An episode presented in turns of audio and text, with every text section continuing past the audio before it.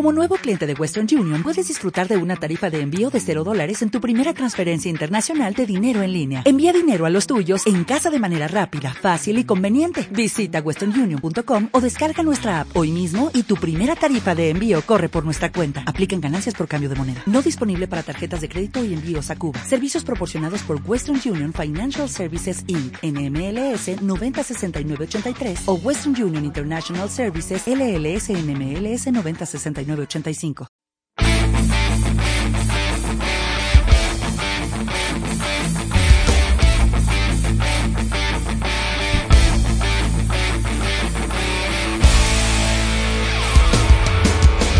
Mi nombre es Jesús Cámara, bienvenido y bienvenida al proyecto Be Efficient, Work Smart.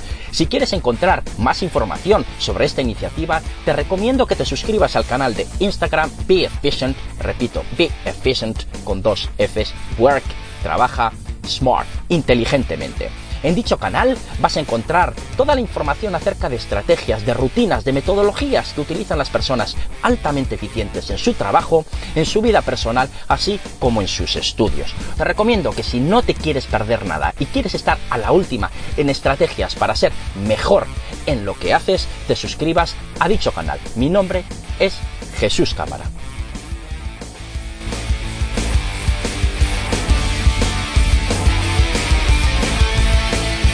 En esta primera entrevista tengo delante al gran Marcos Gutiérrez.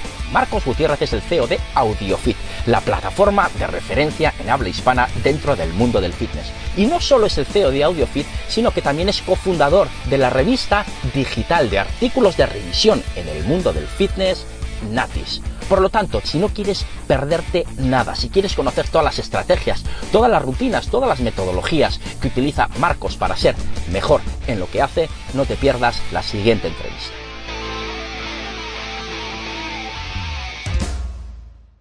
¿Tu comida favorita? ¿Cuál es un día...? Cualquier comida que me permita levantar pesado en el gimnasio. Te diría un buen plato de espaguetis que me cocine mi madre. ¿De acuerdo? ¿Pero es porque te gusta el que más te gusta o porque...? Sí, desde luego, desde luego. También por el, por el fin que me permite conseguir, ¿no? De acuerdo, de acuerdo. Tus 45 primeros minutos, tú te levantas, ¿qué haces durante esos 45 Joder. primeros minutos? ¿no? Porque yo lo considero algo fundamental en mi vida. Claro. Eh, en tu caso, Totalmente. ¿cómo son esos y al final va a marcar un poco tu percepción de lo bien o mal que va a ir el día. Entonces yo también creo que son clave. Una de las cosas que más aprecio de ser emprendedor es que tú puedes estructurar tu día de la forma que tú quieras. Entonces no tienes por qué hacer todo el día de tu vida iguales. Eso la verdad que es algo que me encanta.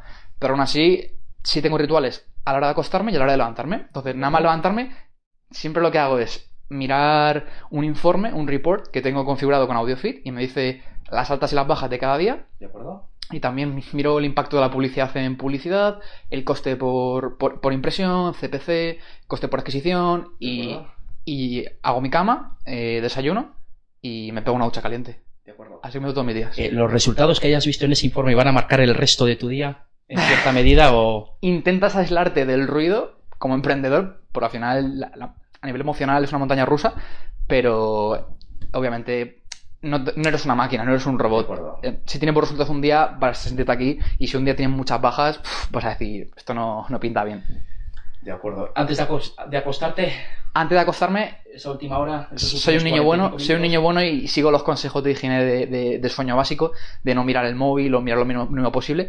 Y una cosa que empecé a implantar y que disfruto muchísimo, eh, me he dado cuenta que como recibo muchísimos mensajes y tengo como 25 grupos de WhatsApp abiertos, 25 chats que, que quieren que responda, los acumulo todos y todas las noches salgo a dar un paseo de una hora, una hora y media y yo me digo mí mismo, no vas a trabajar, vas a escuchar un podcast. Entonces me pongo un podcast que me encante, me lo pongo a velocidad unos de 5 o 2, más o menos.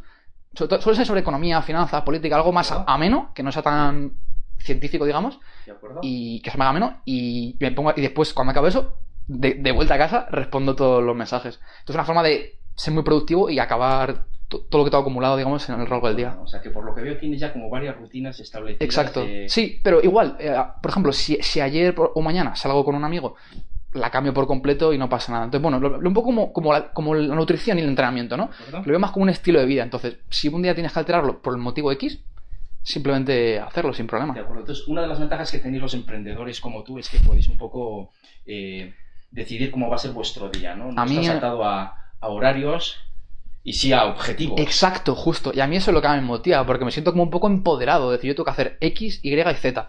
Y el cómo lo consigo depende de mí. Entonces, cada día es una aventura nueva. No sabes qué vas a hacer cada día. De hecho, si supiera lo que hacer la semana que viene, probablemente estaría mucho más desmotivado. Y eso es algo que mola mucho. Nunca sabes dónde vas a estar. A lo mejor estás aquí o a lo mejor estás aquí. Depende de ti. De acuerdo, de acuerdo. Porque eso varía bastante de lo que sería mi, trabajo en la universidad, ¿no? Que yo me levanto, sé a qué hora tengo que dar clase, a qué hora empieza, a qué hora termina. Exacto. Y sobre qué tengo que hablar. Exacto. Entonces, desde ese punto de vista, mi trabajo es Exacto. Mucho más aburrido. Yo me divierto mucho, pero es mucho más aburrido Exacto, porque sé lo que tengo que hacer. Totalmente. Entonces, tener esa flexibilidad de, de cómo llegar a X objetivo me parece, sin duda, de las cosas que más valoro. O sea, digamos, mi, primera experiencia en el mundo laboral fue hace cuatro años, cuando trabajé para una multinacional, tampoco era una locura, lo típico, de, 9 a 5, de, de a sábado. Y era un trabajo de, de teleoperador, ¿vale? De bilingüe, hablando de gente en inglés, cuando sonaba la alarma, pues yo le cogía el teléfono, le contactaba. odiaba ese trabajo, aunque el trabajo, la acción, la tarea en sí estaba bien, no era algo que, que, que odiase, el tener que levantarme X hora y, acabar X hora era como, hoy me apetecía currar cuatro horas más y ayer cuatro horas menos. ¿Por qué no puedo hacer eso? A mí lo que me motiva a emprender es, el domingo si quiero, puedo estar con mi familia. Claro, hoy curro el doble, hoy me cuesta a las 5 de la mañana, pero puedo. Entonces el tener esa sensación de libertad, aunque es un poco ficticia, ¿no? Te da... Y no te puede suceder o no puedes pensar en determinadas ocasiones eh, que tienes una inseguridad o un miedo respecto al qué va a venir, ¿no? Porque podemos decir, eh, yo sé exactamente cuándo tengo que dar la clase y eso me aporta una seguridad. Totalmente. Pero cuando estás emprendiendo y dices, esto va a ir bien, va a ir mal. Totalmente. De hecho, la máxima expresión justamente de riesgo en nuestras sociedades probablemente es una startup. Que una startup es un tío que tiene una idea, que la monta en, su casa, en el garaje, en el sótano, y dices, esto mañana puede valer cero o puede valer 10 millones. Entonces, mm, claro, al final como emprendedor el riesgo es ineradicable y quizá lo que puedes extraer, por ejemplo, de gestión de riesgo aplicado a finanzas es, vamos a ver cómo minimizarlo pero siempre va a existir un riesgo sistémico, por ejemplo, de alguna forma, que no puedes erradicar. Entonces, como dice Taleb, gran parte del riesgo muchas veces viene de la probabilidad de mero azar. Entonces, una vez entiendes que no puedes controlar el azar, que muchas cosas van a ocurrir porque tienen que ocurrir de forma aleatoria, aunque, aunque, tú, aunque tú hagas lo que tengas que hacer, listo. Entonces, una de las cosas que me ayuda a mí a, digamos, a gestionar ese, ese, esa montaña rusa emocional es básicamente plantearme lo que se llama el locus de control interno, que depende de mí en cada momento. Entonces, centrarme en eso. Y el resto de tareas, el locus de control externo, por ejemplo, si mañana va a llover o no, como no depende de mí, ni a pensarlo. O si mañana pierdo más alumnos.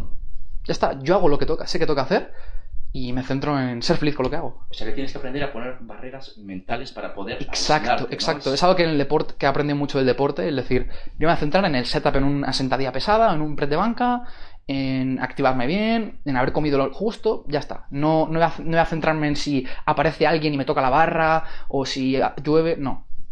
Eso me da mucha seguridad. O sea que hay una transferencia entre esas barreras mentales, como utilizas la mente cuando estás levantando pesas en el gimnasio, a esas barreras que pones Sin duda, sin duda. Para mí el deporte es un estilo de vida, igual que lo es el emprendimiento. De acuerdo. Creo que transfieren entre sí mutuamente. Yo creo que todo el mundo que, ha entrenado alguna vez cualquier deporte, no tiene por qué ser pesas, eh, ese, ese, ese, enfoque mental, esa disciplina, ese disfrutar con lo que haces, creo que permea ¿no? el resto de tu vida. Vale, ¿cuántos días entrenas a la semana? ¿O intentas entrenar? Actualmente, fíjate, una de las cosas que más me sido perjudicadas cuando monté mi primera empresa fue el entrenamiento, porque dormía mucho menos, estaba muchísimas más horas sentado, entonces me empezó a doler la espalda, eh, malas sensaciones, me lesionaba mucho más, estuve como 4 o 5 meses flaqueando muchísimo y dije, hasta aquí. Y a partir de entonces em, me compré un stand-up desk para trabajar de pies o alternar posturas. El dolor de espalda se fue prácticamente y empecé a entrenar todos los días 3 horas y durmiendo todos días entre 8 y 10 horas. Según, me pedía el cuerpo, se autorregulaba. Decía, la gente puede esperar, no hay nada más importante que, que, yo, porque si yo no estoy bien, no puedo ayudar a los demás a estar bien. ¿Qué importancia le das al deporte de 0 a 10? 10. 10. Sin exagerar. O sea, para mí un día, si, sin, para mí un día sin desconectar del trabajo, que es voy a entrenar normalmente, no, no, es un buen día en general. De acuerdo, o sea, te ayuda también a desconectarme. Por supuesto. De hecho, cuando acabo de entrenar, pienso, podría trabajar otras 10 horas, porque estoy nuevo, a menos a nivel psicológico. De acuerdo. Muy importante. Vamos a cambiar un poco de tema. Un ¿Vale? tema que interesa a todo el mundo, a, mí también especialmente como, como, educador. Claro. El tema de la educación. Estudiaste Dirección y Administración de Empresas. Exacto. Eh, ¿Por qué estudiaste eso? ¿Hubo una epifanía? ¿Hubo algún momento en el que dijiste, voy a estudiar esto? ¿O fue un proceso que Sí. Precisamente que lo fuiste tomando poco a poco o te encontraste en esa situación y dijiste, pues cojo esto. Es muy buena pregunta. No- normalmente eh, la gente cuando está en bachillerato, en el instituto, dice, ¿yo qué quiero hacer? Pues no tengo ni idea. Entonces, lo hacemos normalmente, pensar al revés, ¿no? ¿Qué no me gusta? Entonces yo dije, física, química, biología. Digo, bueno, no destaco a nivel de notas, no soy especialmente bueno en ello en general, me dedico igual que en el resto y no destaco. Bueno, ya no soy bueno. Y encima tampoco disfruto aprendiendo. Y dije, bueno, y al final por descarte, pum, pum, pum, pum, me quedé con economía y, e inglés. Y dije, economía e inglés. Economía en bachillerato es esa empresa y economía más macro y micro. Entonces, esos dos campos que me gustaban mucho, junto con el inglés. Y dije, bueno, pues voy a probar a meterme en ADE, que es un poco lo más parecido a lo que más me gusta y en lo que mejor soy. De acuerdo, de acuerdo. Un poco encontrar ese equilibrio. Ahora que mencionas el tema del inglés, ¿qué importancia tiene conocer Para mí- inglés en tu vida? En tu día Para mí el inglés me ha cambiado la vida radicalmente. Eh, sie- siempre cuento lo mismo. Yo he sido la, típica víctima del sistema educativo que no tenía ni idea de inglés hasta tercero o cuarto de la ESO. En ese momento me di cuenta, llegó un profesor muy bueno a mi universidad, ah, bueno, a mi instituto, en el que, empezó, que, hizo que, me, que me despertara curiosidad por el inglés. Me contó alternativas nuevas, formas de aprender nuevas, podcast, in- intercambios lingüísticos y dije, eh, para mí se descubrió un nuevo mundo. Y un momento un poco de epifanía, antes comentabas, que tuve, es que me puso el discurso de Steve Jobs de, de en Stanford de 2005 en inglés y dije, wow, si quiero, quiero ser capaz de entender esto sin, sin subtítulos. Y aparte, Steve Jobs ha marcado mucho a nivel como, como emprendedor, también a nivel de inglés, de sé que esto es importante. Y una vez entendí esa importancia, dije, tiene que cambiar. Y lo que hice en cuarto de la ESO fue buscarme un compañero de intercambio lingüístico que era de Wisconsin y empecé a hacer Skypes todas las semanas con él. Y mientras hacía eso, también estaba apuntada a la Escuela Oficial de Idiomas. Y esto lo hiciste tú por iniciativa propia. Sí, sí, sí. O sea, que esta Porque- iniciativa de emprendizaje ya te viene un poco de... Totalmente. de. También, verdad que la, la chispa inicial quizá fue el profesor este que ya te digo, me, me hizo que el inglés me encantara y no lo veía como algo aburrido. Tradicionalmente, ¿qué es inglés en los institutos? Un libro de texto, un workbook, un, un, un student's book y lo que salga de ahí, bueno. Y yo me di cuenta, no, no, que ver YouTube en inglés es aprender inglés. Que escuchar canciones, escuchar podcasts, escuchar una entrevista de tus ídolos es inglés. Y empecé a aprender inglés mientras formas no, no- no convencionales, digamos. Porque una de las grandes ventajas, bueno, tenemos hoy en día Audiofit, que es una referencia ¿no? a nivel de habla hispana, en habla hispana de, en el mundo del fitness. Exacto. Pero si queremos seguir aprendiendo y queremos ah, dar o avanzar en ese Eso sentido, es. tendremos que recurrir a, No queda otra. a vídeos en inglés. No queda otra. Entonces ahí vamos a tener una ventaja si Es sabemos inglés. otro punto súper importante. Y de hecho, una de las ventajas de saber inglés es que puedes permitirte ver mejor qué funciona en otro sitio y traerlo aquí y replicarlo un poco ap- aplicando las enseñanzas que, que tiene la gente que lo ha probado. En plan, por ejemplo, los mayores expertos en casi cualquier campo suelen ser o americanos o, o extranjeros que viven en Estados Unidos. Puedes aprender de directamente y después aplicarlo para ti. Entonces, me parece algo súper in- inteligente y que la mayoría de la gente como que no pasa por hecho, ¿no? Vale, por, por lo tanto, para ti mucha de esa inspiración o de esa fuente de que bebes viene de fuera y viene de fuera gracias al inglés. Totalmente. Sí, sí, le debo a mi profesor de cuarto de la ESO, sin duda, que tener esa curiosidad a partir de inglés. Ya, a partir de ya fue como adictivo, ¿no? De esto es importante, decía, me gusta. Una de las cosas que más importante fue con el inglés, aparte de entender lo importante que era, es Sí. disfrutar el proceso. Que es algo que la mayoría de la gente no, no, no- yo creo que no entiende su importancia. Creé un ritual todos los días para poner, ponerme al inglés tres horas todos los días. Y para mí era como estar en un campus en el extranjero, pero en mi mundo, porque no tenía otros medios económicos y me encantaba aprender inglés. Entonces, una vez consigues que algo te encante y encima es útil para ti, es cuestión de tiempo llegar a dominarlo. Claro, porque hoy en día es súper fácil, ¿no? Tener esa inmersión lingüística no tienes que ir fuera. La Totalmente. inmersión lingüística la puedes tener Totalmente. Y- tu casa. exacto, y mucha gente achaca el que no tiene un buen nivel de inglés a los medios económicos o le echa la culpa al sistema educativo. Y es como, esto puede contribuir a que tú no seas bilingüe en inglés y español, pero para saber dar indicaciones a un extranjero no hace falta ser bilingüe.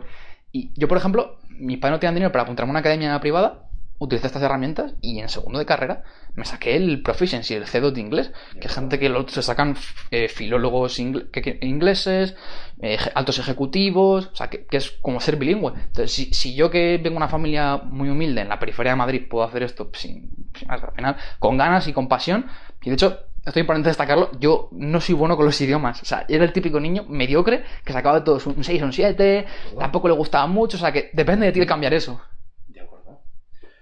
Volvamos un poco a la universidad. Vale. Eh, Lo cojo un poco desde mi, desde mi ámbito, desde mi punto de vista también. Eh, una pregunta que va con dardo, ¿Vale? Qué miedo. bien afilado. ¿Crees que es necesario ir a la universidad para formarse en contenidos? Vale. Y recalco, en contenidos. Vale. Solo espero que esta entrevista no la escuche mi madre. Seguro a lo mejor no. me arriesgo que me eche de casa, pero yo el consejo que le daría a cualquier persona que está planteando quiero ser el mejor en X. A ver, si hablamos de medicina, abogacía, quizá cambia la cosa, pero por ejemplo, si lo que dices, como dices tú, contenido, no motivos legales, no, no. Contenido, lo que, lo que, voy a- lo que voy a adquirir del profesor en el aula, por supuesto que no. Y de hecho creo que vamos hacia un mundo en el que cualquier persona, con independencia de su nivel adquisitivo, la única, variable que va a determinar tu nivel de conocimiento va a ser tus ganas y tu pasión. Punto. Vas a poder darte alta en, bueno, ya puedes hacerlo en Coursera o en Khan Academy o en AudioFit que vale 10 euros al mes, que es una cantidad ridícula para todo lo que accedes. YouTube, iTunes, iBooks y aprender sobre lo que te apetezca y ser el mejor en tu campo o estar en, en el, el 1% de gente que más controla ese campo sin haber pisado la universidad. Yo he ido a la universidad, pero al final la universidad creo que te da como te enseña mucho, tocas muchos palos y te permite ver un poco discernir entre qué campos te apasionan y qué campos es como, bueno, sin más, no te llaman ni mucho ni, ni poco. De acuerdo. Entonces quizá te pone una base teórica muy, muy, muy potente, aunque que a lo mejor no puedes aplicar en el futuro. Entonces, a mí lo que me gusta de poder aprender con herramientas alternativas es que puedes mm, como construir módulos, ¿no? Es decir, ¿qué temas me interesan a mí? Y en base a eso construir tu propio plan formativo. Y, y, de nuevo, relacionando con el principio de la entrevista, es como que te sientes un poco empoderado de ¿qué damos mañana en clase? ¿Sobre qué quiero aprender? ¿Qué me apetece aprender eh, mañana? Y eso a mí me motiva muchísimo. Veo que nos estás haciendo una competencia brutal. Totalmente, totalmente. Lo siento mucho. Totalmente. Porque si yo fuera un estudiante, a mí me gustaría elegir exactamente qué voy a aprender Exacto. cada hora, ¿no? Totalmente. No me va a hablar este Totalmente. profesor, Y otra de las cosas que tienen muy atractivas este tipo de forma de aprendizaje, por ejemplo con AudioFit es, a mí me encanta pasear por la naturaleza. Y dije, sería genial poder aprender lo mismo que en una clase de la universidad, yendo a una montaña o yendo a un bosque. Y ponerte tus cascos, tu móvil, desconectar del mundo y que mi aula sea estar en un medio de la nada. Y me, me- me pareció fascinante. Entonces, como esa idea me motiva tanto, dije, de hacer la realidad. De acuerdo. Bueno, échanos una mano. a Los profesores y a los Lo profesoras. intentaré. Échanos una mano respecto a, Podemos colaborar. a la hora de mm, elaborar los guiones de la asignatura, Vale. las carreras tienen que pasar o los grados tienen que pasar por unas acreditaciones, tienen que estar acreditadas, eh, Por la NECA. pero luego en cierta medida los profesores y las profesoras somos responsables de elaborar esos guiones de las asignaturas. Claro. Eh, ¿Qué estrategias debemos adoptar para elaborar esos guiones? ¿En qué debemos Centrarnos. basarnos? Sí. ¿En qué debemos centrarnos Yo, para yo- aportar un mayor índice de calidad? Yo a priori, una cosa que creo que sería muy, muy interesante, que creo que sería la primera medida que tomaría si fuera, por ejemplo, ministro de Educación, es eliminar la centralización de contenidos. Es decir, que una, que una persona que nace en un pueblo de Andalucía no tenga que estudiar lo mismo que alguien que nace en el centro de Madrid, por ejemplo. Entonces, que, las, que las profesores y, las- y los profesores se vean involucrados en el proceso de decir que enseñan en su asignatura en concreto y en su facultad. Que no viniera nadie desde de, un organ- un organismo central y dijera sobre qué mínimos tienen que tener, sino que hubiera simplemente competencia entre universidades y cada una, como por ejemplo ocurre en Finlandia o, o modelos nórdicos que tienen mucho éxito, y gran parte del éxito te das cuenta que es por la descentralización, porque las universidades públicas o los colegios públicos funcionan como universidades privadas, porque tienen libertad para contratar a quien ellos quieran, pueden elegir qué contenido enseñan, entonces dar libertad a los profesores. O sea, creo que uno de los motivos por los que no se, incentiva la excelencia en los profesores en la, en la- en educación pública en España es porque no tiene incentivo a ello y no os dejan. O sea, no, es como con maniatan y os dicen que tenéis que enseñar o os ponen una, ciertas barreras. Y entonces como, pero déjame que yo soy el experto en mi campo decidir sobre esto. Y otra cosa que creo que podría mejorar muchísimo la educación es que todos los profesores tuvieran que haber trabajado en el sector privado, en su campo, alguna vez. Porque una vez estás en, en el, en- en el día a día, en el trabajo de campo, durante X tiempo, no sé si son tres años, cinco años, eso se- sería determinarlo, puedes saber qué, qué- qué hace falta a tus alumnos. Y eso va a hacerles ahorrar mucho tiempo. A lo mejor no tiene sentido que, que- estudies algo de los años 80 o 90 que no se aplica en el mundo real. Te pongo un ejemplo práctico. En el mundo de, la empresa, en ADE, ves dos asignaturas de marketing. Esas dos, ni se menciona la palabra marketing digital, publicidad digital, Facebook Ads. No te enseñan ni lo que es el algoritmo de Instagram. Entonces dices, muy bien, tengo aquí eh, una clase de teoría genial, pero que cuando veo el mundo real no sirvo para nada. Entonces, estas cosas que no deberían pasar, pasan porque el contenido no lo decide el profesor o alguien que ha trabajado previamente en el mundo real. ¿Sabes un poco por dónde voy? Si lo aplicamos un poco al mundo de- del deporte, eh, que es un poco mi ámbito, ¿Vale? claro, haciendo esa analogía de que teníamos que tener una experiencia previa en aquello que luego vamos a impartir, ¿Vale? claro, se puede dar el caso y se da el caso en el que tú tienes que hablar de un tema en concreto, como puede ser Sí, una sí. asignatura que es biomecánica, les tengo que hablar de la biomecánica de la carrera, Ya. pero yo nunca he trabajado con atletas, Ya. corrigiéndoles la técnica. Y eso va totalmente en detrimento Ya, ya, sí, eh, del alumnado, porque qué mejor que, que hubieras Ya. trabajado en ese campo en concreto para luego transmitir Sí que es cierto que si hubieras trabajado previamente con atletas, creo que será mucho más fácil llegar a tus alumnos y decirle, hacer esto en concreto, por ejemplo, te- y, poner mucho más ejemplos prácticos, casos prácticos reales. Entonces, por ejemplo, si lo que quieres es que tus alumnos presten atención en clase, en lugar de que sienten en la última fila y se pongan a hablar entre ellos, no hay nada más fácil que Cristiano Ronaldo, ¿qué rutina de movilidad sigue? ¿O cómo podría mejorar su, su carrera si, si implementara estos consejos? Entonces ya la gente abre los oídos. Sí. Entonces, creo que es, es muy importante el, el- Da igual la asignatura, que tengas una experiencia en el campo real. Mira, eso que has comentado ahora es una cosa que me viene rondando la cabeza bastante tiempo. ¿Sí? Empezar las clases, incluso poner el título de las clases, en vez de co- con una codificación o los guiones de las asignaturas, igual poniendo, y vamos a ver el tema X, es poner un ejemplo concreto. Cristiano Ronaldo, ¿por qué marca muchos goles? Y utilizas ese título Exacto. como excusa, y ese ejemplo como excusa, para luego explicar Lo que tú quieras. lo que quieras explicar. Totalmente. Entonces sería mucho más atractivo para el alumnado. No puedo estar más de acuerdo. Tenía un profesor, esto es un poco ejemplo un poco extremista, pero todos los días era asignatura de gestión de la información dentro de la empresa. Todos los días empezaba con un vídeo de un minuto, que era bromas, un vídeo de la sexta o de cualquier tontería, para que la gente se riese y romper el hielo y ya estuvieras sonriendo durante una hora y media y dijeses, joder, a ver qué vídeo nos pone hoy. Entonces la gente ya iba con la predisposición de, tengo ganas de ir a clase, no pensando, joder, ahora escuchar una hora y media de sermón. Entonces, un poco también predisponer al alumno a que esté contento. Y el tema de los ejemplos prácticos un poco por ahí de, si das una clase, por ejemplo, a powerlifters o a entrenadores personales y le, pones un ejemplo práctico a un tío que gana 5.000 euros siendo entrenador personal o que ha, conseguido X éxito con sus atletas, ¿quién no va a querer escuchar eso? Siguiente pregunta, Marcos. ¿Vale? Siguiente y última relacionada con el tema de la educación. ¿Hacia dónde te gustaría que evolucionara la educación de aquí a cinco años? Me refiero un poquito, por ejemplo, si ves alternativas al lugar de impartición, ¿Vale? eh, las universidades como sitios de encuentro, sitios de experimentación a nivel metodológico, ¿Vale? a Vale. nivel de contenidos. Vale, siendo un poco pragmáticos, si yo fuera ministro de Educación mañana, ¿qué, qué haría para, para incentivar justamente lo que comentas, no? Lo tengo clarísimo.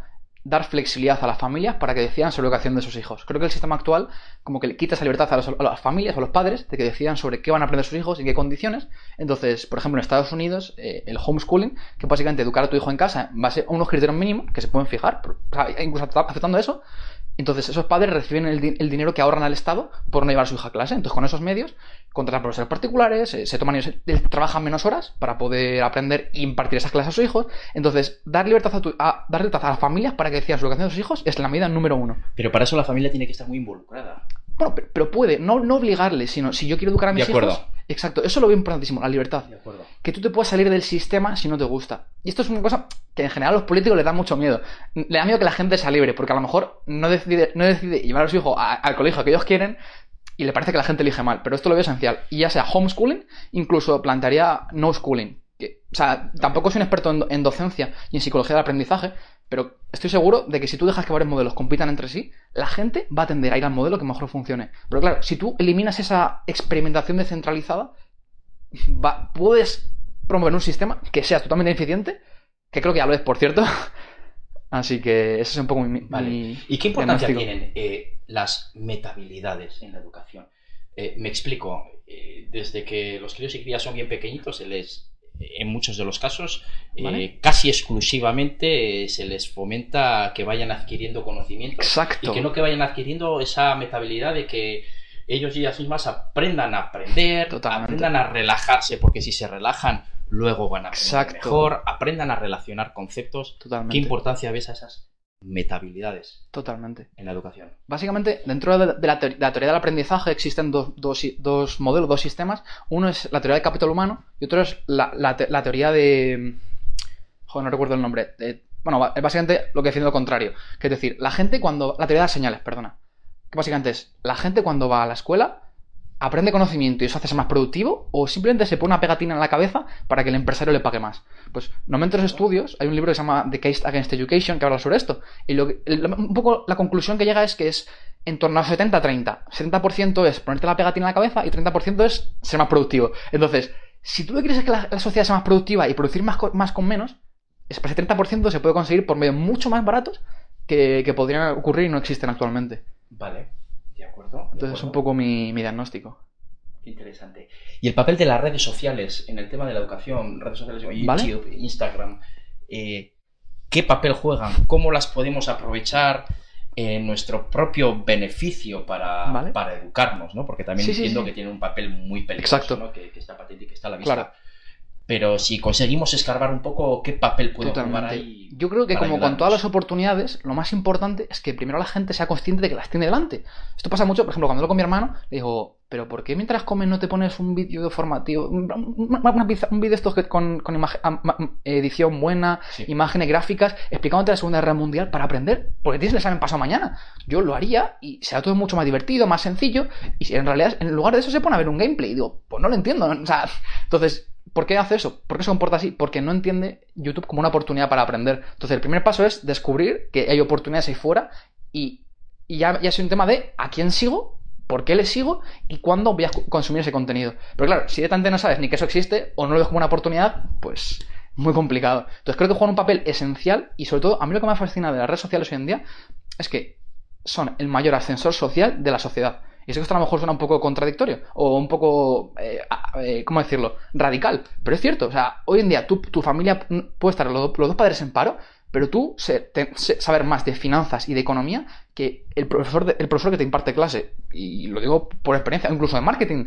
Yo, por ejemplo, de marketing digital no tengo ningún máster, la carrera no me ha enseñado nada y, y le gestiono la publicidad a 10 empresas que son referentes en el sector. Entonces, creo que es un ascensor social increíble y que va a aumentar la igualdad de oportunidades. Si tú quieres algo, vas a poder, vas a poder aprenderlo. Pues de acuerdo, aprenderlo. De acuerdo.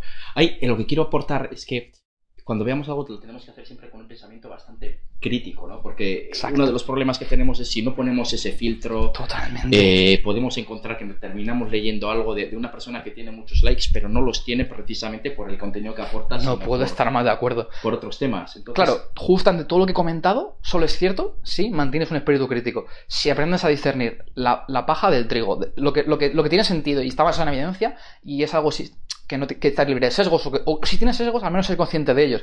Pero si te crees todo lo primero que ves, por supuesto, vas a creer que eran tonterías o no va a ser una herramienta tan útil. Pero claro, lo bueno de esto que es que desarrollas la meta habilidad de aprender a ser crítico. Entonces, ese pensamiento crítico ya lo tienes innato en ti. De acuerdo. Y sí podría ser labor de los educadores y de las educadoras aprender a, a- a orientar a las personas hacia dónde tienen que ellos que dirigir eh, Totalmente. esa vista para... Yo para veo un educador como alguien que pone lucecitas en el camino de la otra persona y ya esa persona despierta curiosidad intelectual por esos temas. Que eso es lo que hizo tu profesor contigo. Exacto, por ejemplo, por ejemplo, exacto. Y a partir de ahí tú vas profundizando en los temas que más te interesan y probablemente te acabas dedicando a algo relacionado con eso. Entonces creo que no, sobre todo creo que el problema de educación actual es que se da café para todos. Que a mí, que me interesa mucho más el marketing digital, se le sea lo mismo que al que quiere ser contable en una multinacional. Eso no tiene ningún sentido.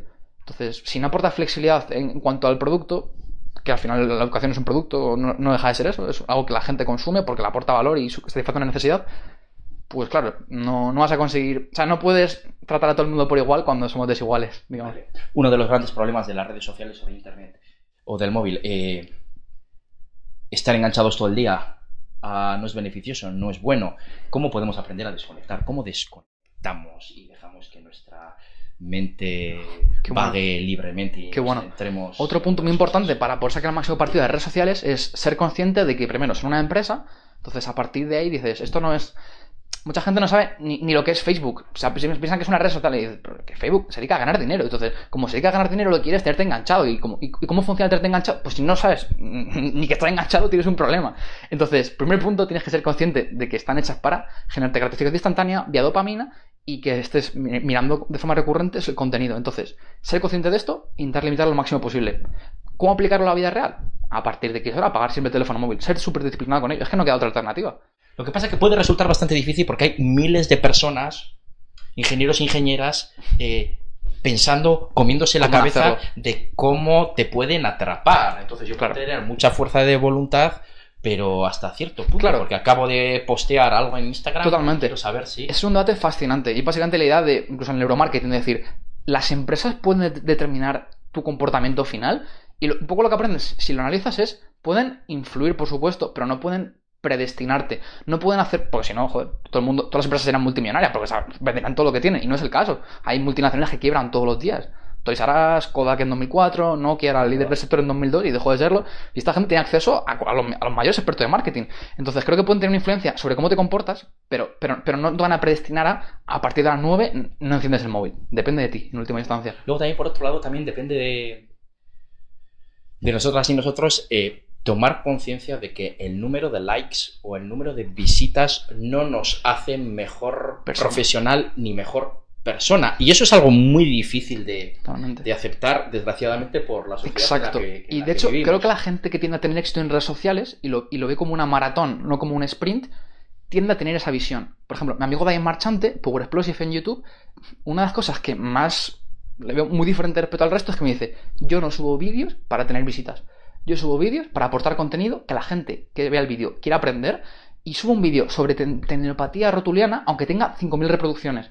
Pero esas 5.000 personas les voy a cambiar la vida, van a, a venir aquí solo para aprender y, y van a sentir que aporto. Entonces, no, o sea, hacer contenido para aportar, no para alimentar tu ego. Eso lo veo importantísimo. De, ahí viene la, frase de eh, el nuevo marketing es el contenido de calidad. Exacto. El nuevo marketing es el contenido. Inbound marketing, que es un poco como la mayor escuela, digamos, o mayor vertiente dentro del marketing digital, es esto: aportar contenido de valor a, tus seguidores y acabarán yendo por ti ellos. Vale. Otro no son de los problemas o anécdotas con las que me suelo encontrar, es que eh, la gente ya cuando estoy dando clase, eh, pues vienen ya con el ordenador, vienen con la tablet, con el, móvil, lo cual me parece fenomenal. Eh, pero a la hora de realizar una tarea que hay que realizarla con el ordenador, por ejemplo, coger apuntes, siguen realizándolo, por ejemplo, con el Word. Yo le digo, el Word no es un programa ni mucho menos indicado, aparte de que la forma para coger apuntes no es la indicada del ordenador, pero si fuera, el Word sería uno de los, de los programas menos indicados, ¿no? Entonces ellos y ellas, así, pero... Eh, no lo sabía. Eh, no, el Word es para coger texto, ¿no? Entonces muchas veces es ese desconocimiento Totalmente. Eh, que puede parecer un poco sí, sí, sí. contrario, ¿no? A lo que te esperas. Dices, estamos, ya, tenemos todo el mundo tablets, el teléfono, el ordenador, pero luego no sabemos utilizar. Totalmente. Y esto, tú te coges, por ejemplo, encuestas de conocimiento, tanto estudiantes universitarios como a población general, y dices, ¿cómo puede ser que teniendo YouTube, Wikipedia y, y, y San Google sepa lo mismo o menos que la gente hace 30 años? Digo, yo es que no lo entiendo. Entonces, esto es lo de siempre. Si la gente de verdad no quiere tomar las riendas de su aprendizaje y quiere conseguir algo, no va a conseguirlo. Lo que pasa es que ahí hemos fallado algo en el sistema educativo. Eh, no quiero echar ni mucho menos la culpa A, a, los que se están educando ahora ¿no? y a las que se están educando. Yo creo que ahí en el sistema educativo estamos fallando desde el momento en el que yo estoy en una clase y me levanta la mano para hacerme una pregunta eh, que puede ser respondida eh, por cómo está formulada la pregunta Exacto. con el ordenador. ¿no? Digo, ¿lo has buscado? ¿O no lo has buscado? No, no lo he buscado. ¿Por qué no lo has buscado? no se me ha ocurrido. Y por otro lado está el tipo de alumno y de alumna que te hace una pregunta que te descoloca totalmente porque efectivamente lo ha buscado, ha leído tres fuentes diferentes y ha reformulado una nueva pregunta. Totalmente. Olé. Y esto, y esto lo veo brutal, pero creo que no se incentiva dentro del aula. A menos en mi experiencia, tú puedes estar al nivel de tu profesor o a lo mejor haberte especializado en otras áreas que él no se ha especializado. Entonces hay una brecha brutal entre los que se sientan delante y se han mirado todos los papers anteriores antes de ir a clase o que, o que ya tienen un conocimiento previo y los que van a clase sin saber nada. Entonces, claro, te puedes poner a, debatir de tu clase, de, de, tu, tu, clase con tu profesor, pero la gente va a quedarse en plan de, a ver, este calla ya, ¿sabes? Que yo quiero irme a casa pronto. Entonces, hay una brecha brutal entre la gente que va a aprender y que ya tiene un nivel previo y no. Y, y, luego también se puede dar el caso que antes igual no se daba tanto por, por ese acceso al conocimiento, que no era tan fácil, pero ahora que es tan fácil que el alumno o la alumna sepa más que tú. Y uno de los grandes errores que ayer eh, tuve un, alumno de, prácticas es, si alguien te pregunta algo y no lo sabes, dile, no lo sé. Ya lo voy a mirar y te voy a intentar contestar. Digo, pero no lo sé es la respuesta más válida y más honesta. Que le puedes decir. No te intentes liar la manta a la cabeza y contarle otra cosa. Dile, no lo sé, lo miro y te intento responder. Totalmente. Y muchas veces los profesores, y, esto lo entiendo porque es difícil delante de 100 personas decir a alguien, no lo sé, porque ya parece que como que está desautorizado, pero todo lo contrario. A mí lo que me parece que, está, que, que estaría mal es no decir, no, esto no es así sin haberte leído previamente. Porque luego vas a hacer el ridículo, porque te, van a traer la evidencia y vas a decir, a ver chicos, primero, antes de empezar la clase, que hice el ridículo porque tengo mucho ego y, no, hice mis deberes. Entonces creo que lo mejor es ser sincero, como toda la vida. Y bueno, eh, en ese sentido yo creo que nos libera de, mucha carga y nos ayuda a, vivir más tranquilamente, a reconocer cuáles son tus propias debilidades. Que efectivamente creo que el alumnado no lo ve como una debilidad, sino tal vez como una fortaleza, aunque lo viera como una debilidad. Exacto. Pensando egocéntricamente, a ti te libera de mucha carga. No, no, en esto no soy bueno, no, no, eso no Exacto. Lo sé. Y luego intentar tomar medidas para Totalmente. Pero claro, tienes que ver al profesor como alguien que te ayuda de, estar aquí a estar aquí, no como alguien que tiene que estar aquí y siempre va a estar por debajo tuya, sino que es algo más proceso, más socrático, digamos, de aprendizaje, ¿no? Claro. claro, si ya la ves como alguien que es enfoque de arriba abajo, no, no, tiene que ser como ese profesor que tuviste. Si tú, no, si, tú no sabes todo, pues no te hago caso, profe. Como ese que te incentiva, ¿no? Te va poniendo esas lucecitas. Exacto. Tienes que ser Exacto, que despierta esa pasión, esa curiosidad por su tema. Y eso son los buenos profesores. Empezamos con el siguiente tema, la excelencia profesional. ¿Qué es para ti la excelencia profesional? ¿Qué ejemplo tienes de esa persona que es un profesional excelente? ¿Qué rasgos tiene? ¿Qué habilidades? Para mí un profesional excelente tiene que tener, punto número uno, pasión por lo que hace. Creo que eso es un ingrediente esencial si quieres ser lo más exitoso que puedes llegar a ser. El segundo punto es la curiosidad intelectual, el tener ganas y de forma innata de querer aprender sobre ese tema cada día. Eso lo veo imprescindible, mantenerte actualizado siempre. Y, el tercer punto, querer ayudar a otras personas a partir de tu campo y de lo que puedes aportar en él. De acuerdo, el querer ayudar a otras personas a... Que tenga impacto lo que haces. Que tenga impacto lo que haces, ¿no? Sí, sí, porque sí tengo muy escuchado que cuando tú sacas, ah, y muy leído, he leído mucho sobre esto, que cuando tú sacas un nuevo producto, ese producto tiene que ir destinado a ayudar a las personas, que si no ayuda a nadie, y que muchas veces esa ayuda parte muchas veces como dicen ellos, de scratch your own itch. Eh, rascate tu propia, rascarte tu propia herida, ¿no? Yo tengo este problema, no he conseguido hacer esto, voy a buscar una solución y la solución que me vale para mí, vale para el resto de personas. Eso es aplicable al marketing, a la finanzas. Hay una inversión muy, muy, conocida que se llama Peter Lynch, que tiene un fondo que se llama Magallanes en los años 90, que tiene un 12% de rentabilidad anual, y él lo que decía es, ¿cómo descubría yo ideas de inversión? Me iba al supermercado y observaba cómo la gente se comportaba, veía qué, marca de media se compraba mi mujer y cosas así. Y en base a eso, mira después las empresas. De acuerdo. Una forma de descubrimiento en base al mundo real. Vale, vale. Em, en este sentido, ¿qué diferencias ves tú entre un profesional excelente y un muy buen profesional? ¿Hay algo que define sí. a este profesional? Yo diría que es la pasión, porque en realidad curiosidad intelectual todos los profesores tienen que tener al menos un mínimo por su campo y ganas de ayudar, todos los profesores, todos los profesores en general tienen ganas de ayudar. Entonces es la pasión. Los que tienen pasión y los que ven el, trabajo o su campo o su profesión como una forma de vivir, que está bien, no, no, es malo per se, pero probablemente no llegas a ser la mejor profesional posible. La pasión es innata, eh, podemos trabajarla, eh, podemos crearla, podemos fomentarla. Por supuesto que sí, no es algo con lo que naces, desde luego. De hecho, creo que la descubre, es un proceso de descubrimiento paulatino a lo largo de tu vida. De acuerdo, de acuerdo. En este ámbito profesional, en esta labor profesional, ¿qué importancia tiene el generar nuevas ideas, el trabajar sobre ideas? veo esencial en todas las sociedades, incluso dentro de una empresa en concreto, eh, que, exista una cultura que, que abrace nuevas ideas y que alguien, por decir lo que está pensando, no se le tache de tonto, de loco, de idiota, porque te das cuenta que no hay ideas absurdas en todas las circunstancias. Por ejemplo, AudioFit es una muy buena idea en 2018 de negocio, pero en 2005, que no existía Android ni iOS, al menos en telefonía móvil, pues no tiene mucho sentido, porque nadie va a escuchar podcast en ese momento, o en, los años 90. Entonces, creo que es súper importante tener una cultura corporativa, incluso como sociedad, que abrace nuevas ideas y que sea abierta, humilde intelectualmente, como decíamos antes, y que no piense que sabe todas las respuestas. Porque probablemente vayan cambiando constantemente las preguntas que te hacen y las respuestas cerradas. Eh, hay un autor estadounidense, James A. Altucher, que ha escrito un libro, bueno, escribió un libro ya hace bastantes años, Choose Yourself, eh, elígete a ti mismo. Y bueno, este autor aboga porque el cerebro eh, es un músculo, se comporta como un músculo y como tal hay que trabajarlo. Y las ideas, la creación de ideas es una forma de trabajar este músculo.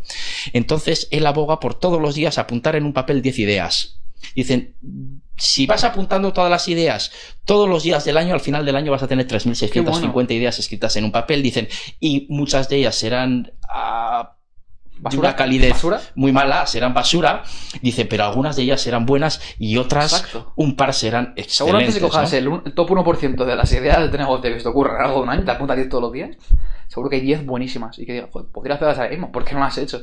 Claro. De hecho, tengo una pizarra de meditación enorme en la que me apunto, aparte de tareas, cosas varias, me apunto ideas que se me vienen a la mente de repente sobre, anda, ¿por qué no cambio el enfoque de esto? ¿Por qué no monto esto? Y, por supuesto, luego las maduro y veo que hay cosas que digo, montar una línea de negocio de responsabilidad social cooperativa en ancianos, complicado, más a medio largo plazo, pero a lo mejor hay cosas que digo, esto el fin de semana que viene puedo aplicarlo, gano más dinero, o hago a la gente que está trabajando conmigo sea más feliz, ¡pum! De acuerdo. ¿Cuándo te vienen esas ideas a la cabeza? ¿Has comentado ahora que te vienen de repente? Sí. ¿Hace, ¿Tienes alguna estrategia para que te vengan o estás dando La verdad que no, o- no lo elijo yo, no es algo premeditado que voy buscando, sino que estoy a punto de acostarme a las 3 de la mañana y por desgracia no puedo poner el switch off del cerebro de repente así, hacer así, y dejar de pensar en ello. Y me viene una idea tremenda que cuando estaba buscando una solución no conseguía que me viniera a la cabeza. Entonces, De acuerdo. Cuando no estoy en el campo en ese momento. Vale. Eh, hay una autora, Barbara Oakley, que escribe unos libros maravillosos sobre educación y sobre aprendizaje.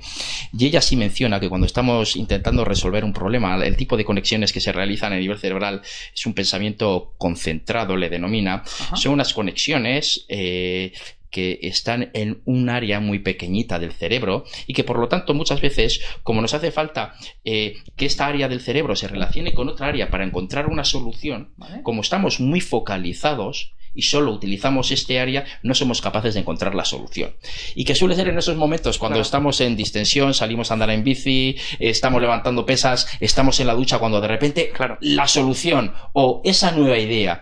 Y porque hay el tipo de pensamiento que estamos llevando a cabo es un pensamiento difuso a nivel neuronal, en el cual las neuronas no, las neuronas no se relacionan muy estrechamente unas con otras, sino que abarca una mayor Claro, área cerebral. claro. ¿no? Por eso muchas bueno. veces es cuando estamos en la ducha o estamos realizando alguna otra actividad que no Exacto, tiene que ver con la que intentábamos Enfocas resolver. el problema de otra forma que antes ni te has planteado o relacionas ese problema con otras ideas que tenías previamente, pero que no habías sabido hacer esa conexión, ¿no? Ese salto, ese enlace.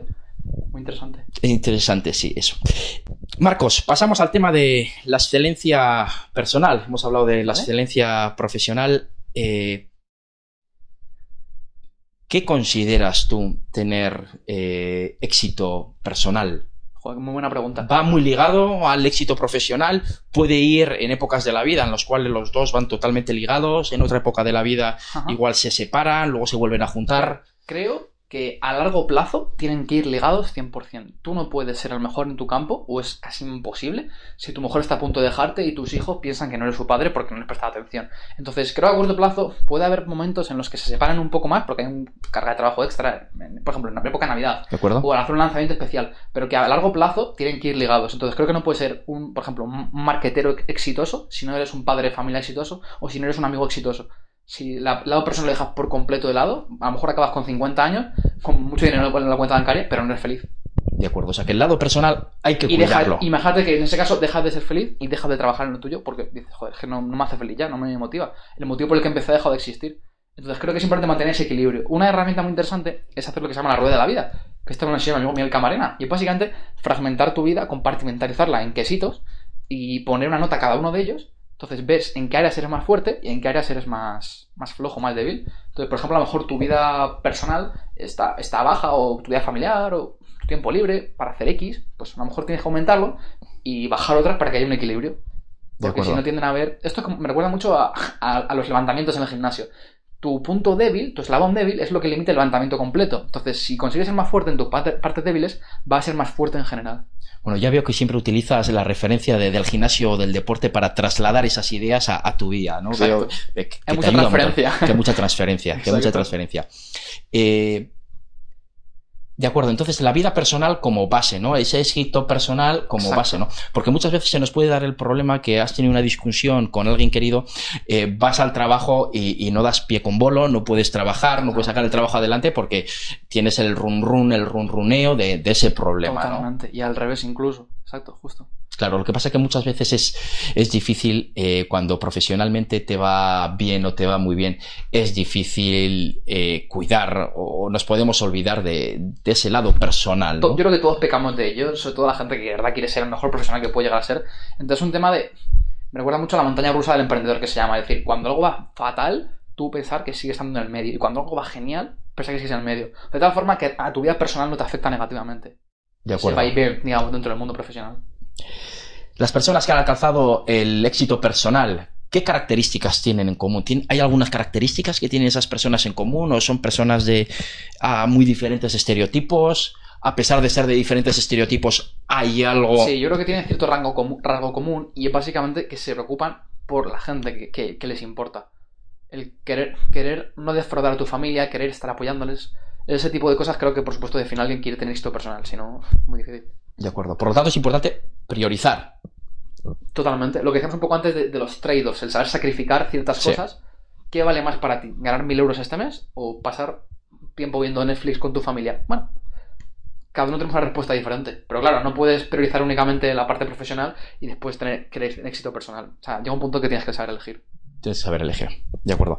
Eh, por lo tanto, si priorizamos, tenemos que renunciar a algo, ¿no? Porque en el momento que yo priorizo, a esto estoy diciendo que sí y a esto estoy diciendo que no. Totalmente, totalmente. De hecho, a ver, eh, eh, lo que, lo que aprendes cuando estudias economía es que no hay nada gratis en la vida. Y esto no es una frase bonita, sino que es la pura realidad. El coste de oportunidad está ahí. Entonces tú cuanto más avanzas en tu carrera profesional, mayor es tu coste de oportunidad. Por ejemplo, cuando tienes 20 años y te van para una charla en tu universidad, bueno, ¿qué poder hacer en, esa hora extra? Probablemente nada de mucho valor, a lo mejor algo más de ocio que me hace sentir bien. Pero cuando tienes 50 años y, eres, ganas 1000 euros la hora, pues una hora de tu vida vale muchísimo. Entonces es cuando tienes que aprender a decir que no. Por eso cuanto más bueno eres en tu campo, más veces aprendes a decir que no, porque no puedes hacer todo. Vale. En el éxito personal, como te he comentado antes, eh, tengo varios eh, conocidos, conocidas que han pasado por situaciones muy muy fuertes en cuanto a que han tenido alguna enfermedad de la cual se han podido librar y, han vivido, eh, pero algunas otras personas pues están ahí más condenadas. Y hablando con estas personas les pregunto siempre, eh, les intento preguntar qué es para ellos o para ellas la felicidad, ¿no? Enfocado un poco también a ese éxito personal. ¿Qué les da para ellos la felicidad? ¿no? Y, y lo que me responden es vivir el presente y la tranquilidad. Dice, y disfrutar de lo que estás haciendo en cada momento. Dice, para mí es un regalo que hayas venido aquí, que estés hablando conmigo. Para mí eso es un regalo. Que, que te centres en mí. ¿no? Y creo que eso es una lección de vida brutal, brutal, por ser de las personas que vienen, que son personas que han tenido experiencias muy cercanas a la muerte. Totalmente. Creo que cuando aprendes a saborear los momentos que te da la vida, cambia todo por completo. Déjate pasar por la vida de puntillas y empiezas a estar en el momento presente.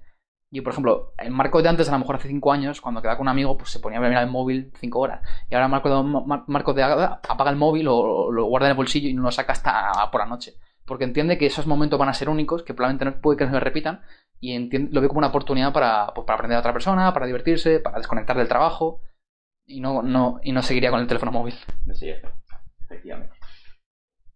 Vamos a pasar a un tema que no lo tenía pensado tratar en la entrevista, pero quería conocer tu opinión. Quería conocer tu opinión, un tema sorpresa, y es el tema de la lectura y concretamente el tema de los libros. ¿Y por qué quiero tratar este tema? Para conocer tu opinión eh, porque me suelo llevar una sorpresa eh, no agradable precisamente. En algunas clases, cuando tengo un grupo nuevo en la universidad, les suelo preguntar eh, cuántos libros leen al año. La respuesta que la suelo encontrar es que cero, pero el problema, que no es un problema, o bueno, podría ser un problema, es que no es que sea cero, es que no, no leo nada, y tampoco sé por qué tendría que leer libros. Es más, eh, leer libros, eso es algo eh, que hace mi padre y mi madre. Eso se hacía antes, ahora ya no.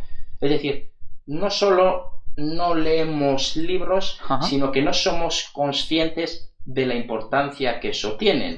Y pensamos que solo lo que, leyendo lo que hay solo en internet o en las redes sociales ah, nos puede aportar un índice de, calidad profesional o personal, ¿no?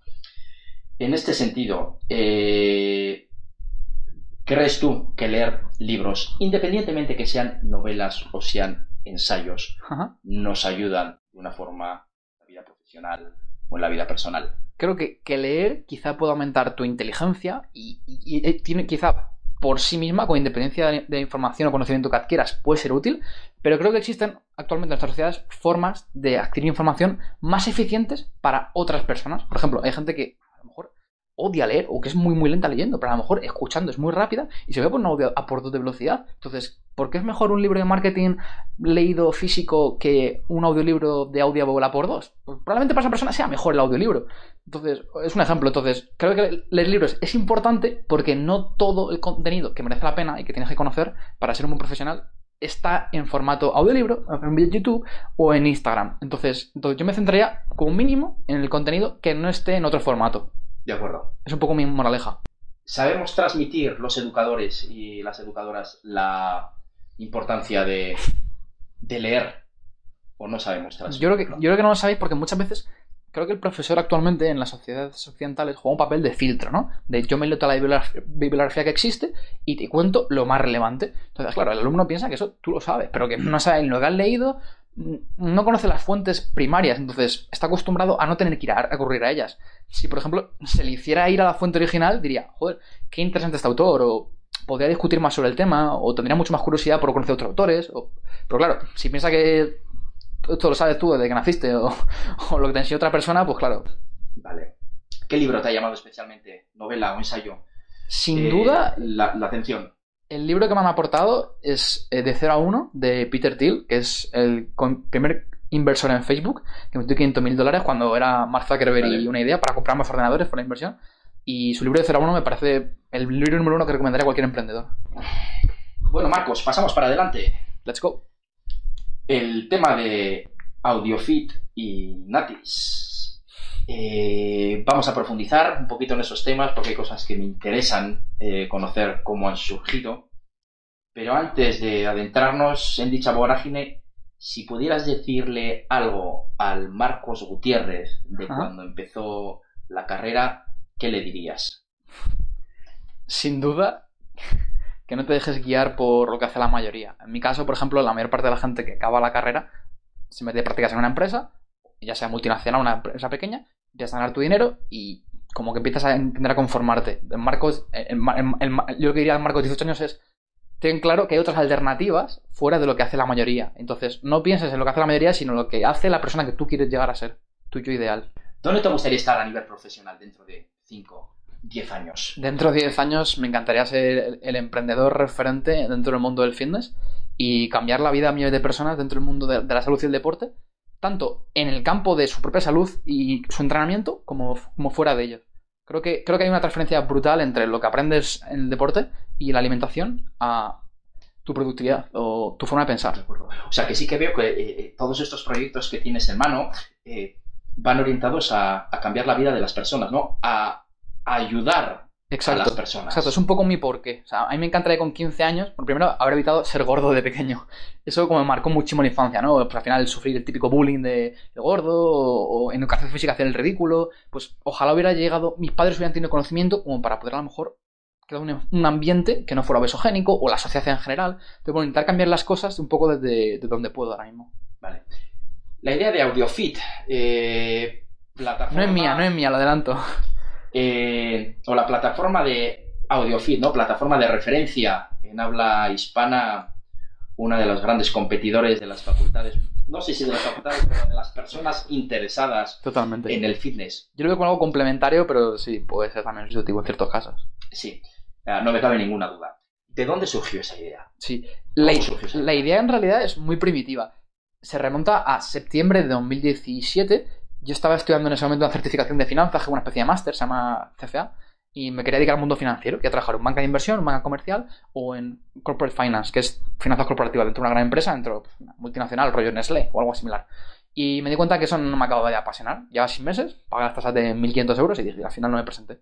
Y, no me presenté por AudioFit. Y surgió en una comida eh, con un par de fisioterapeutas que eran amigos míos, son amigos míos de hecho, Miguel Ángel Cano y, y Kike Castaño, que eran de Power Explosive uno día me dijo, mi hermano está en paro, es de sonido y quiere montar una empresa de audiolibros. Y él quería montar algo de novelas, de audio, audionovelas. Y yo dije, a ver, a mí leer novela me parece un pestiño, pero vamos a ver qué podemos hacer con lo que yo tengo. Entonces, tenía muy alta estima a uno de ellos y no quería defraudarle. Entonces empecé a por el mundo del emprendimiento. ¿Cómo se monta una empresa? ¿Cómo hacer escalar una empresa? ¿Qué, cosas tiene que tener una startup para poder tener éxito? para ser invertible, desde el punto de vista de un inversor externo. Y empecé a interesar por ello Y dije, joder, el tío está muy bueno en sonido, a mí me encantan los podcasts, y encima es un mercado en crecimiento, y me encanta el finde, y conozco a gente que pueda aportar contenido. Tengo todo, ¿por qué no lo hago? Pero hay, me imagino que en algún momento tendrías ah, miedo de empezar, ¿no? De, de eso que puedes perder, de... Estaba acojonado. Tenía muchísimo miedo. Pero bueno, como cualquier otro, cualquier otra startup, ya, como decía antes, una startup es la mayor expresión de riesgo. Es decir, mañana todo tu trabajo puede valer cero. Y de hecho, yo he vivido eso, esa experiencia de decir, mis ingresos caen un 95% y tengo los mismos gastos. ¿Qué hago con mi vida? ¿Qué hago? ¿Cierro la empresa? Entonces, creo que todos tenemos miedo y la diferencia entre una persona valiente y una cobarde es que sabe tolerar el miedo y sabe enfrentarse a él. De acuerdo. ¿Qué estrategias podemos utilizar para tolerar el miedo? ¿no? Porque todas las personas van a tener Claro. miedo, pero eres capaz de... Es, en realidad, esto es un debate que mantengo mucho con mi compañero Na- Nacho El Portillo. Él dice que, que para saber emprender hay que tener una cierta mentalidad y una forma de ser, una cierta personalidad. Hay que estar cómodo con el riesgo. Y estoy totalmente de acuerdo. Entonces, creo que no todo el mundo debería emprender porque no todo el mundo tiene la misma tolerancia al riesgo. Entonces, si tú, por ejemplo, eres una persona que se agobia en el momento que tiene tareas, por ejemplo, creativas o que nadie, nadie lo que tiene que hacer, emprender probablemente no sea para ti. Pero si eres de las personas que disfrutas con eso como un niño pequeño, emprender es el camino. ¿Qué habilidad te ha ayudado más a, a sacar para adelante un proyecto como, como Audiofit? ¿Cuál es la, la habilidad que dices, qué bien que... Sí. Sin duda, el valorar a las personas con las que trabajas. El que se sientan de verdad que estás agradecido por, por lo que hacen para ti y lo que haces tú por ellos. Y, y- y entender que ellos no trabajan para ti, sino que trabajas tú para ellos. Y en el momento que consigues esa filosofía de trabajo, creo que es cuestión de tiempo tener éxito. Claro, es muy interesante eso que has comentado, ¿no? Que ellos no trabajan para ti, sino que tú trabajas para ellos. Exacto. estás Ellos son mis jefes. Ellos son parte, ellos son los jefes, ellos son tus Exacto. jefes. Yo trabajo para ellos, claramente. Eso tú es. trabajas para ellos. Eso es. La filosofía tradicional no es ellos trabajan para ti tienes que estar con el látigo para que trabajen y, la, fi- y mi, filo- mi filosofía al menos es yo os, os tengo que dar feedback a vosotros, os tengo que reportar todos los meses que he traído todo y os tengo que motivar como si fuéramos un equipo de fútbol. Entonces yo no estoy aquí, sino que estoy aquí vosotros estáis aquí y estamos juntos todos. El sentirse valorado, ¿no? Exacto. El sentirse valorado. Exacto, exacto. Me siento valorado, mi trabajo vale. Totalmente. De hecho, hay encuestas sobre satisfacción en el entorno laboral y en torno al entre el 50 y el 70% de la gente dice que, que- que no le gusta su trabajo, que no le motiva. Y gran parte de ello probablemente se deba a eso, a no sentirte valorado en tu, tu- tu- tu trabajo. Natis, Nuevo proyecto. nuevo proyecto. Explícanos un poquito, porque conozco yo un poquito Natis. Sí. Ya me llegó y ya me, me, Me alegro mucho. eh, me lo leí. Pero explícanos un poquito. Sí, te cuento un poco cómo, sur- surgió la idea. Básicamente, yo cuando empecé a aprender inglés hace 5 o 6 años, pues empecé a seguir a gente de habla inglesa que eran divulgadores de fitness, pero los top, Lane Norton, Lyle McDonald, Alan Aragon.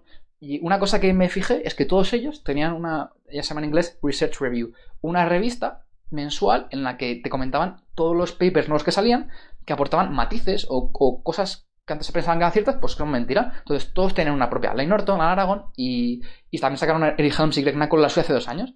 Y teniendo amigos como Eneco Baz y Malgrancho, Sergio Espinar, al final es, es la consecuencia natural de, de decir, "Jo, esto existe y tenemos a la gente adecuado, ¿por qué no hacemos algo parecido? Porque claro, al final, la Claro, gente- porque la gente que hay ahí detrás de la es gente de una calidad excepcional. yo para mí sin duda, si tuviera que aprender de alguien, me fiaría a esta gente. O sea, para mí son los top de, de España.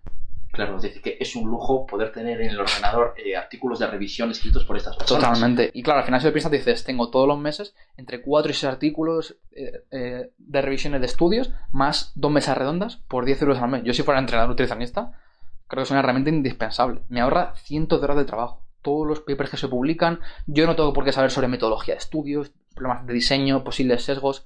Esta gente sí. Entonces, bueno, aprender de los mejores simplemente. Claro, porque el tema que comentas de los sesgos, ¿no? Que, que muchas veces leemos un artículo científico, un pseudo artículo científico, Exacto. y creemos que todo es así, lo empezamos a aplicar y no podemos estar más Totalmente. equivocados, Y llegas a, un- a una situación absurda en la que todo el mundo empieza a referenciar abstracts de estudios y como esto dice lo contrario a este, al final no tiene sentido. Entonces, lo que he aprendido mucho de, por ejemplo, un integrante de Natis, Maelan Fontes, es que hay que analizar la calidad metodológica e incluso puntuarla y hacer comparaciones entre ellos. Y sobre todo es lo que decías tú un poco al principio, ser súper escéptico de todo lo que lees y entender que tú no puedes estar en, en- no en lo correcto a veces, que muy poca gente lo, lo consigue.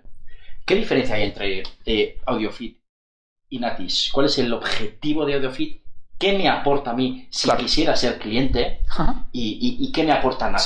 Sí, lo tengo muy claro. Eh, AudioFit es un proyecto como mucho más generalista que va enfocado a deportistas que se toman en serio su deporte, gente que le apasiona el deporte y que quiere conseguir sus objetivos y que quiere aprender a conseguirlos sin un entrenador o, o al- o al menos de forma complementaria con un entrenador, pero que quiere ir un poquito más allá. Y Natis va mucho más enfocado a, ¿eres el entrenador de X y quieres que tu atleta rinda lo máximo posible o quieres que se lesione menos? Apúntate. O eres dietista y tienes pacientes, vamos a ver si este enfoque es el mejor. De acuerdo, o sea que son eh, proyectos, estrategias totalmente complementarias que Exacto. van a ayudar a aumentar nuestra Totalmente, calidad. exacto. Exacto. Bien, bien. Pues Marcos, traía un montón de preguntas. Creo que te he hecho todas las preguntas y quiero agradecerte eh, que me hayas atendido porque eh, sé cómo tienes la agenda y sé que para ti eh, te ha supuesto mucho Ah. sacar un par de horas para hacer una entrevista y de todo corazón, muchas gracias. Un verdadero Un placer. verdadero placer, Jesús. Muchísimas gracias por venir. Encantado. Espero que te haya gustado la entrevista. Si quieres estar al día de todo lo que voy sacando, entra en el canal de Instagram Big Vision Work Smart. Mi nombre es Jesús Cámara.